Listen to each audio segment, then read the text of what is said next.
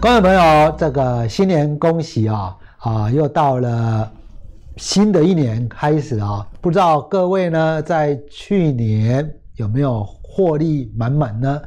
呃，其实我们今天呢，在春节这个特别节目呢，要跟大家谈一谈，怎么样从大公司里面选小公司啊！哈，其实大家要知道一个观点，在去年啊，在鼠年，鼠年表现最好的台积电绝对是在里面了哈。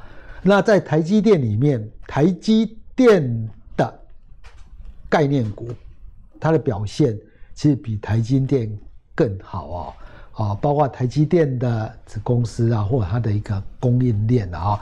那我们今天呢，在今年度，今年度呢，呃，大家其实看很多节目啊，大概都可以了解啊，其实。电动车呢，在未来哦，未来的一个几年，一定是一个很夯的话题，而且也是一个真的很有潜力的一个产业。那在国内的大集团里面，啊，接下来要往电动车发展，最宣示性跟实际上最强的，应该就是红海了哈，就是红海。所以，我们今天在这个节目里面呢，就。来跟大家谈一谈，你假设说，当然你可以选红海了哈。假设说你不考虑红海，或者是红海的，你要考虑红海的子公司，这个时候呢，你应该从哪一些观点去做一个思考啊？从哪一个观点去思考？那当然，这样的一个思考逻辑哦，不一定只有在红海上面了哈，你可以延伸到。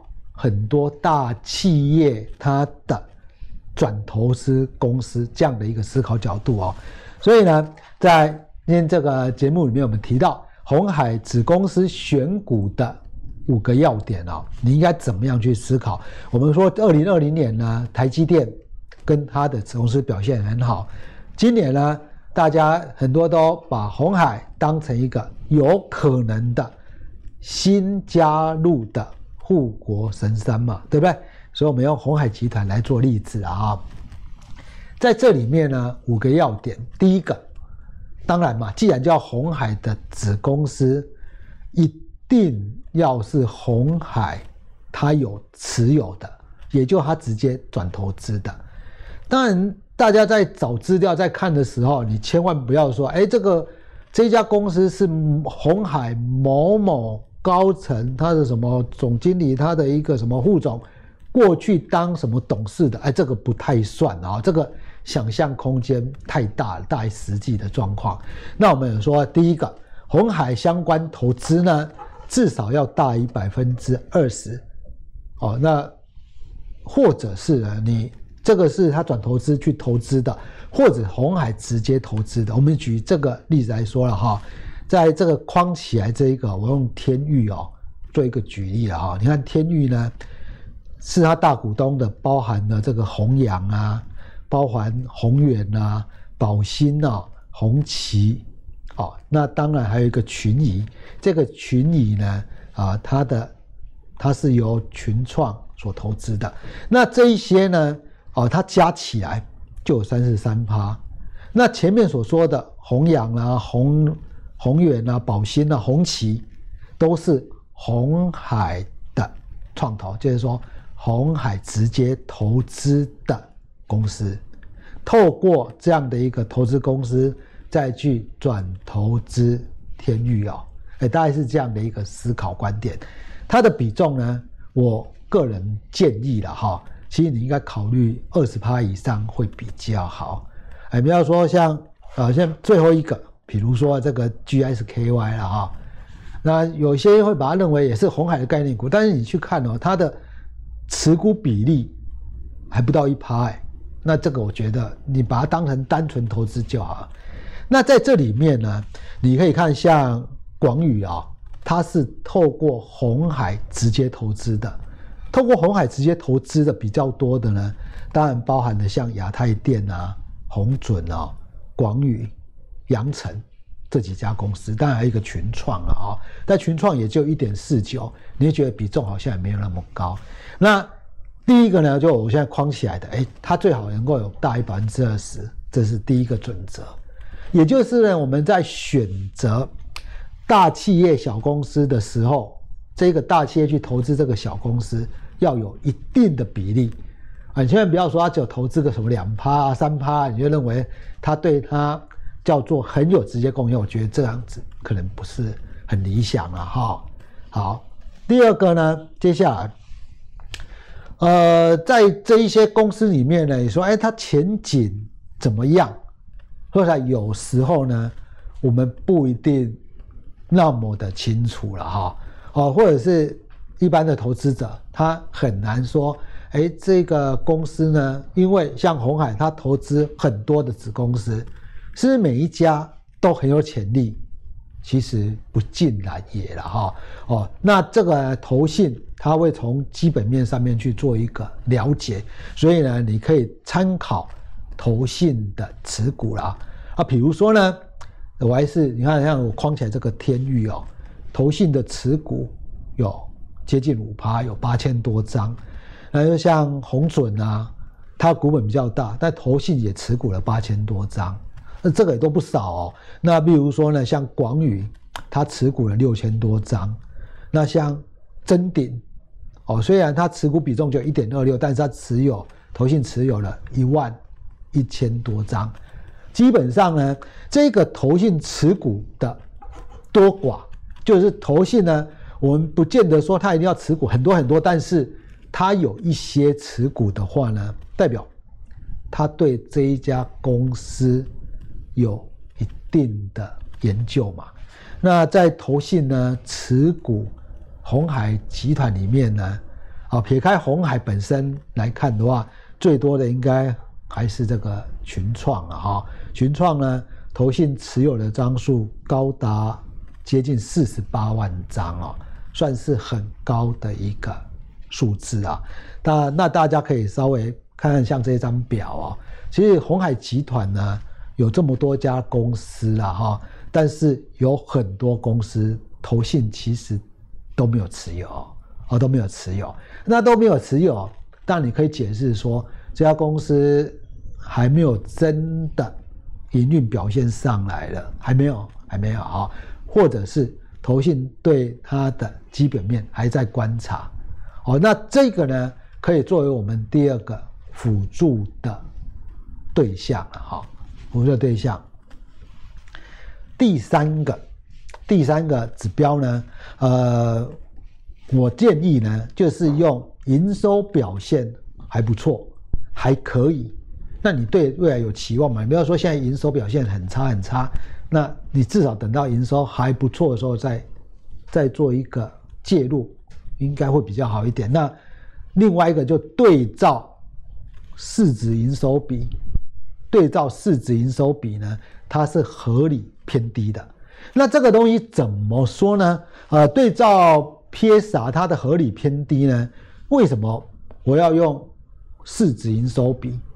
因为营收呢是每一个月公布嘛，啊，你可以用最近几个月的营收去推论，这样会比较及时哦。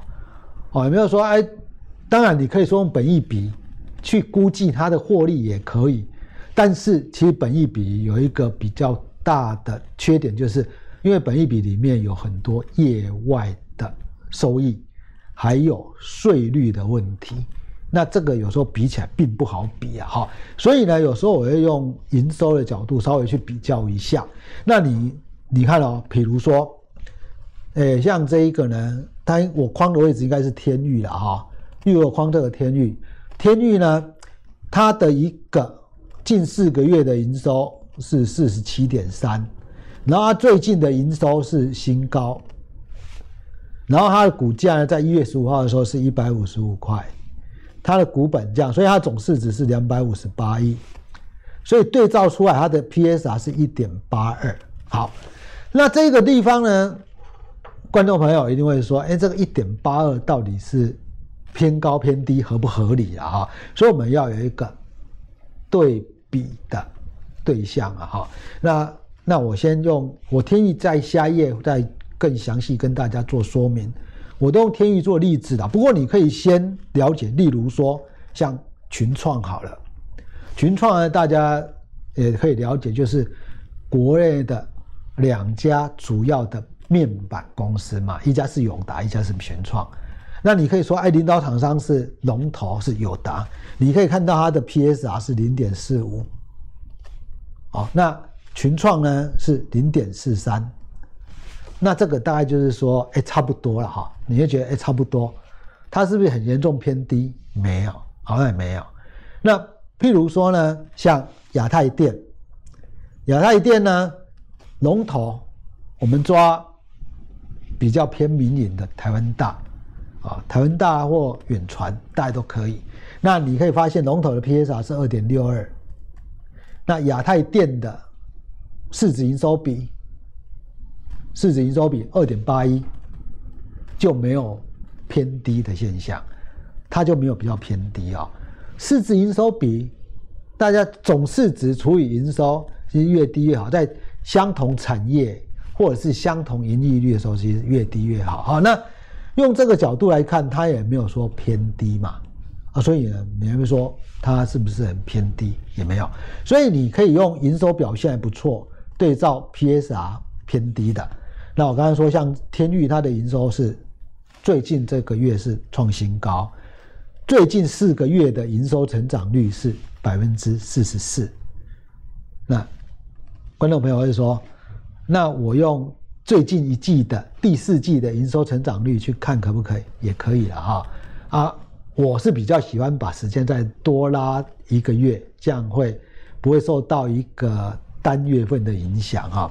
好，那也可以看到像这里面鸿海，鸿海的相关子公司相关个股呢，啊，创新高的像臻鼎，它是上个月营收创次新高，那最近四个月的营收成长率是八点八，说不错。像这个光弘啊、新普啊，其实表现都还算不错了哈。那这里面我就把最近一个月的营收呢，我们把它写出来，有一些有成长，有一些是衰退的。好，那你刚刚所提到的，以天域来说，天域呢，它所做的哦，就包含两个，一个是驱动 IC，一个是电源管理 IC，最主要是两个部分哈。那这两个部分呢，我就把相对应的龙头呢，把它找出来，啊，给大家做一个参考。例如说呢，呃，像在驱动 IC 呢，上市上柜驱动 IC 的市值比较大的龙头，大概一个就是普瑞，一个就是联咏。普瑞股价比较高了啊，联咏市值比较高。那大家可以看得出来，联咏的市值两千多亿。那它的 PSR 是二点六六，那普瑞六嘛，这就也真的你说偏高嘛？当然它在某一些方面是比较更特特殊的地方。那天域呢，目前的 PSR 是一点八二，那你用这个角度看起来就觉得，嗯，它好像没有说。高，它假设你用它跟它做一个比价的话，还有一定的空间。但这个我们要对应它的盈利率啊，这一些去做思考。那另外一个，例如说敦泰，在这个驱动 IC 里面的敦泰，它的 PS 一点三六，相对上呢，你会觉得，哎，在这一个族群里面，就好像是比较偏低的。好，我跟听众朋友提一下，你还是要注意一下它的盈利率啊。因为这一些个股，它的盈利率有一些差异蛮大的。那像天域啊、敦泰啊，因为营收只要上来，盈利率就会跟着上来。哦，这个是可以做一个考虑的。那例如说，在天域的另外一个可以比较的电源管理 IC，电源管理 IC 呢，啊，有一个有一只个有矽力 IC，啊，它是最近的那个曾经有一度股价超过。大立光嘛，说明股王，那它的 PSR 就非常的高。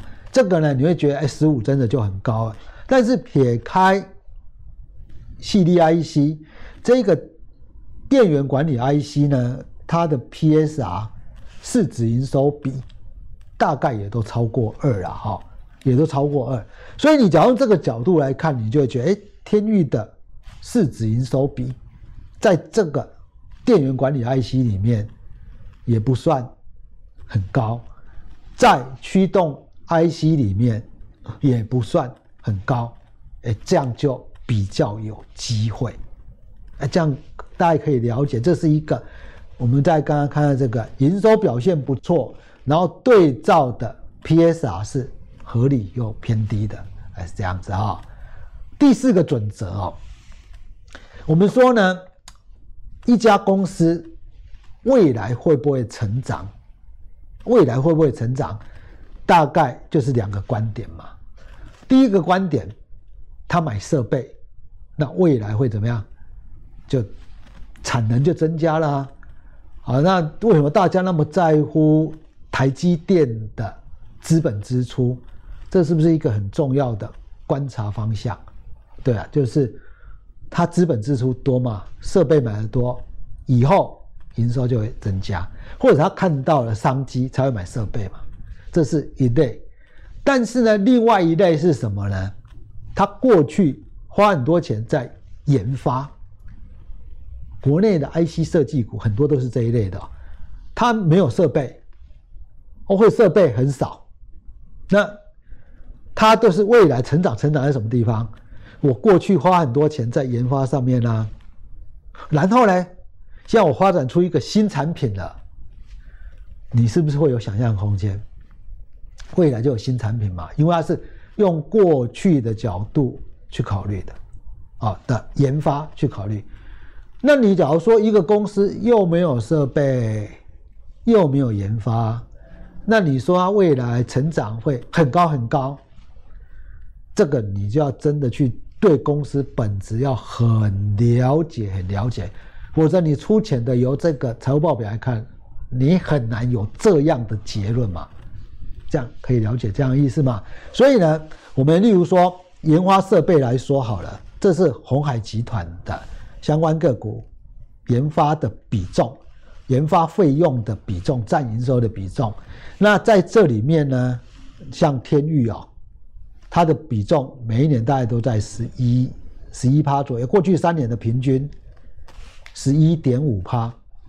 台积电呢，它的研发费用比。过去三年的平均是八点三三，那我在这边用黑色字哦，大概有超过八的鸿海集团里面，鸿海真的以制造为出发点啊，你可以发现，其实研发费用比例高的，真的并不多，大概就这四家了哈，大概就这四家，那你更不用说后面了，你看后面这个一趴以下的，还蛮多的，对不对？那没没什么研发了，那以制造为考量的，它当然不一定真的要研发了，但是但是呢，你大家就会了解，有研发的，其实它本身就具备有一定的想象空间，好，有一定的想象，因为既然发研发嘛，那对未来去做一个新产品的发展，这个其实是。有机会的哈，那所以你可以思考一下，这个研发费用呢，是不是有一定的比例啊？或者设备扩充？好，那在设备扩充这个地方呢，我们举例子来看了啊，例如说像广宇，呃，最近呢，这个广宇呢，大家红海概念股嘛，对不对？因为红海跟大陆的车厂合作嘛，所以广宇的想象空间就变大了。但是呢，说实在的哈，你可以看到。这是电子书上面的设备详细的成本表啊，你可以看得出来，其实广宇哦，在这一百零八年的一月一号到一百零九年的九月三十号，其他设备呢有没有增加？差不多嘛，对不对？没什么增加啦。哦，那当然，他把一些旧的卖掉，买新的，所以这边有降下来再增加，但是这个比重其实真的不是很多。哦，那这种情况之下，你说，哎，广宇未来可能会有很大的爆发性成长，这个呢，你可能要持续观察啦。至少在设备上面看不太出来，它现在是不是有一个新的东西要做，或者是有很大的产能扩充，看不太出来。对，所以用你可以用这个为例子，来去看看每一家公司它的设备是不是有增加、有扩充。那例如说，这个是天域啊，哈，天域呢，反正它扩充的状况还比较多哎，你看哦，一百零八年的一月一号，它的设备是二点，机器设备是二点一二，但它设备不多了，因为本身哦，IC 设计嘛，它也不需要很多的设备，但是它到一百零九年九月三十号，它的设备这个地方啊，它的设备成本五点一三亿，那一百零八年的一月一号是二点一二亿。那其实人成长蛮多的啊，这个比例上就算成长蛮多的了，所以我们不妨用这个角度来看，而且说像像以天域来说，它的研发高，然后设备有一定的成长，哎，这个就会相对上会比较有它的期望空间了啊，期望空间。好，这是第四个，接下来第五个嘛。但我想，这个观众朋友呢，你在看这个节目的时候，你多多少少你都会搜寻一些新闻嘛。啊，新闻知道说，哎，这个公司呢，未来在今年度，它可能的题材或者发展空间在什么地方，包含的啊，对不对？就是看研究报告啊，或者看媒体的报告，都可以。那鸿海集团那么多家，我们当然不可能每一家都这样跟讲。我们以天域来做例子，例如说，啊，它的产品呢，在研究报告里面呢，大概就会提到这几个新产品，它有这一些新产品。然后它主要产品是大面板的驱动 IC 跟电源供应 IC 的供不应求。那这个供不应求从什么地方来？你会看这个。媒体呢，大家都有这一些数字嘛，啊，像这一个是《经济日报》在十一月的新闻，啊，它这个地方呢，哎，需求数原来要一颗，现在变成三颗，啊，所以需求量就这样。这是它电源 IC 的部分。那，例如说呢，这是在另外十二月，中芯呢被美国列入黑名单以后，因为金元缺货，八寸金元缺货，这个在很多媒体都提到这样的观点。那电源 IC，在二零二一年，它都会大缺货，啊，所以会涨价嘛。那例如说呢，天域的另外一个叫大面板的触控 IC，叫做 LDDI。好，那这个 LDDI 呢，这是研究报告写的，二零二一年呢。供给持续紧缩啦，啊，那这你查一下新闻，其实它里面就会有蛮多的内容了啊，告诉你说，哎，这个面板呢成长多少啊，然后这个驱动 IC 它的供应量变成多少啊，反而不足啊，这样晶圆又趋紧啊，所以会涨价，会这样子吗？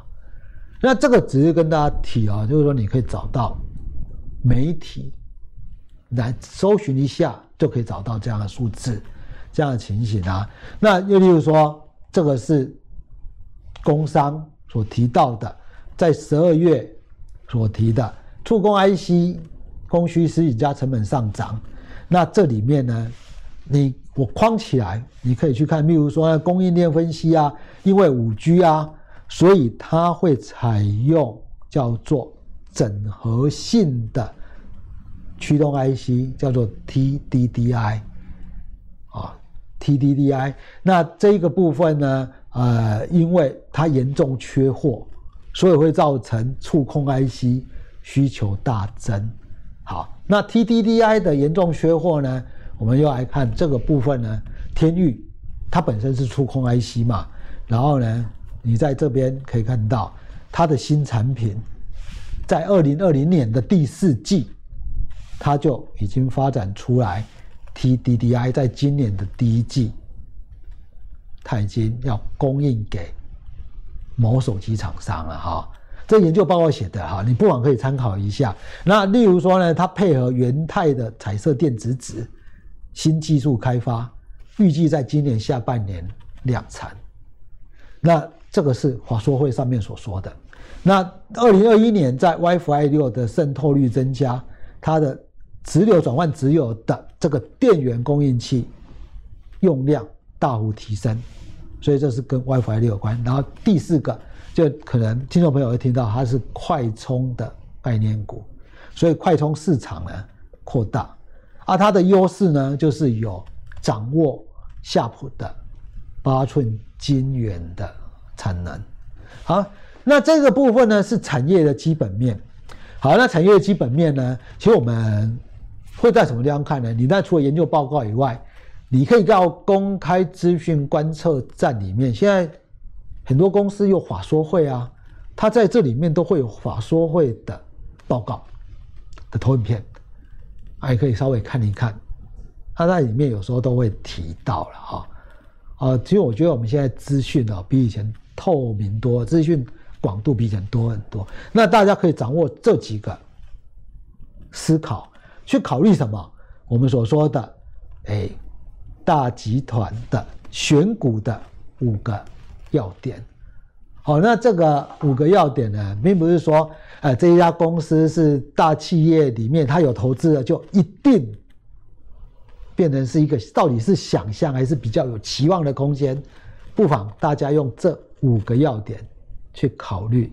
好，那今天呢，过年嘛，啊，还希望大家，嗯，在新的一年呢，你要。多运动啊，啊，运动呢能够创造你的健康嘛，然后呢，让你在你的投资上面能够更顺利。祝各位新春愉快！